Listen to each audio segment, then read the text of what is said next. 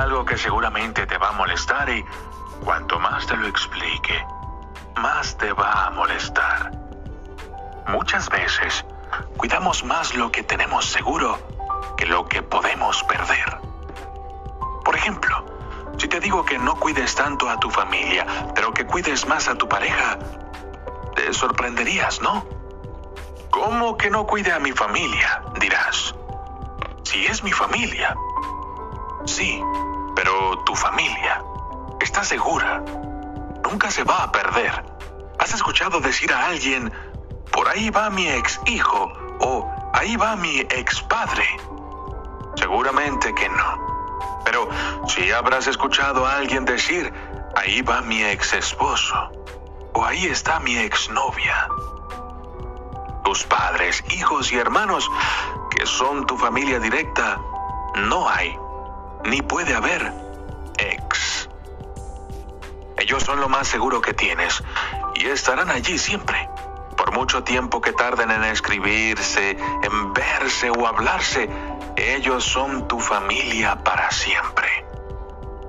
Tú no puedes decir, ellos fueron mis padres o ella era mi madre o era mi hermano. No. Ellos fueron, son y serán tus padres, tus hermanos, tu familia para siempre. Bien. Sin embargo, hay otro amor.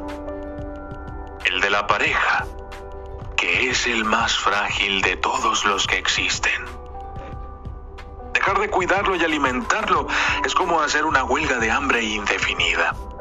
En ambos casos ya todos conocemos el final. Es por eso que hay que darlo todo. El uno por el otro.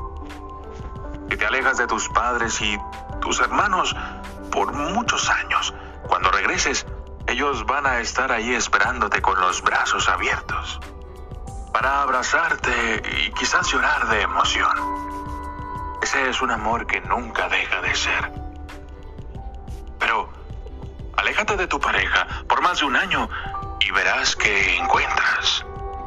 Y es que la encuentras.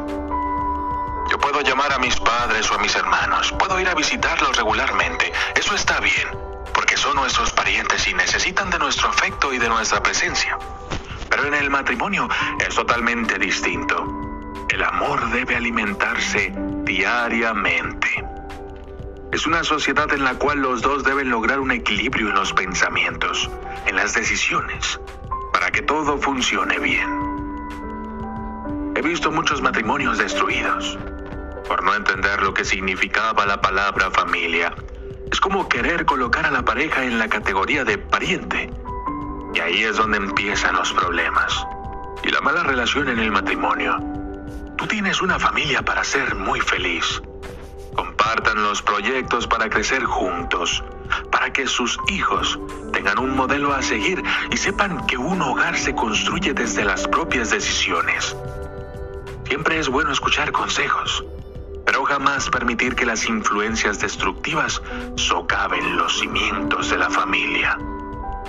Dios hizo al hombre y a la mujer para que vivieran juntos. Por eso el hombre tiene que dejar a su padre y a su madre para casarse y vivir con su mujer. Los dos vivirán como si fueran una sola persona. Así, los que se casan ya no viven como dos personas separadas, sino como si fueran una sola persona. Si Dios ha unido a un hombre y a una mujer, nadie debe separarlos.